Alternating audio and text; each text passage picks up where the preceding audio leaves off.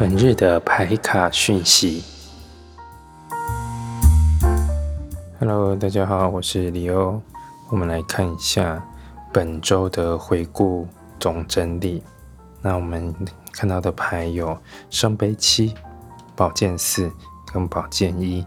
我觉得这个整个很像一个探索的过程，找到解答的一个过程。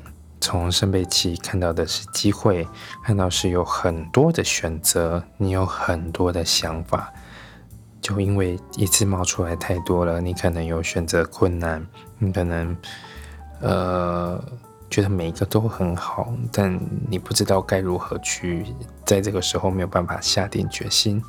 因为宝剑四带带给你的是一个。呃，本周的一个休息，一个沉思，一个沉淀，好好问问自己，这个时候你最想要做的是什么？或是这时候你的心心里面的感受，你的呃一种对他人的感觉究竟是什么？你在寻找跟自己更深的连接，跟自己更真实的声音，找到你的热情，找到你的原始的这个初衷。或是呃更从长计议的这个这个规划到底是什么？所以在这样子的一个沉思，这一个礼拜的沉思过后，我们会有一个宝剑一，代表是行动，一个整理好之后的呃规划执行，然后很有效率的就从呃就突破了。所以我们在这个混呃比较混乱或是一个比较。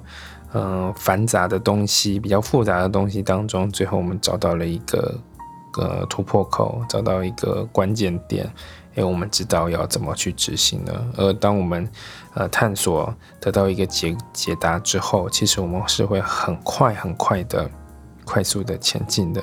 而这也代表的，而当我们达到得到这个答案，也代表着我们已经要跳脱出来。所以这一周你可能。在经历混乱之后，哎，你得到了一个什么样的想法？